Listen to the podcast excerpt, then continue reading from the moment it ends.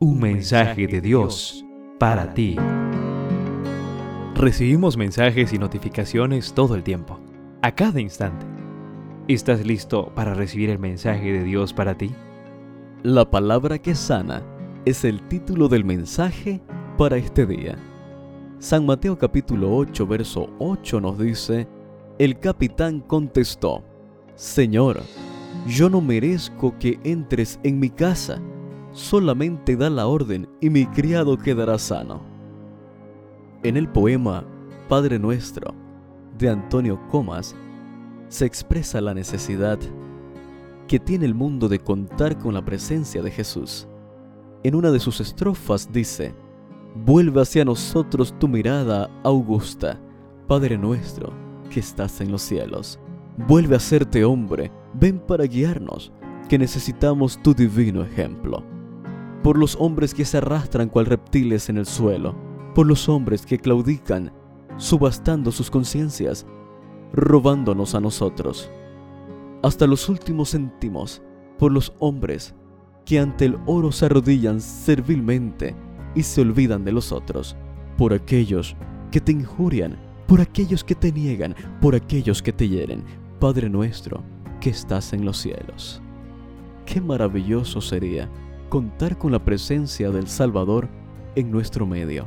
Pero el texto de hoy nos muestra que tener contacto personal y físico con Jesús no es necesario para el desarrollo de la fe.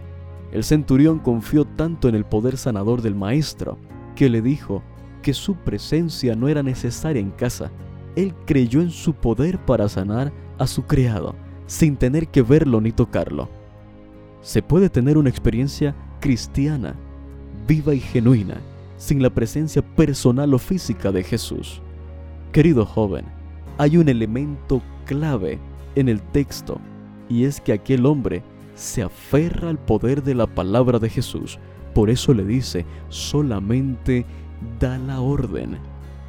En varios de los milagros de sanación, podemos ver a Jesús usando el toque físico y personal. Pero en este caso, no hay toque físico, no hay presencia personal, hay una palabra y eso es suficiente. La palabra de Jesús tiene poder para superar toda clase de barreras como la ausencia y la distancia. Aquí podemos ver que su palabra es tan poderosa como su toque. Y así como la palabra hablada en el pasado tuvo el poder de realizar el milagro, hoy la palabra escrita puede hacer lo mismo en nosotros. ¿Lo crees? Querida familia, todos los beneficios que disfrutó la generación que tuvo el privilegio de contar con la presencia física de Cristo están disponibles hoy para esta generación que no cuenta con ese gran privilegio, pero están disponibles hoy por medio de su palabra escrita. Puedes corroborarlo. Ve a la primera carta a los Corintios, capítulo 10, verso 11. Hoy el mensaje de Dios para ti es, aférrate a mi palabra, dedica tiempo para estudiarla con oración.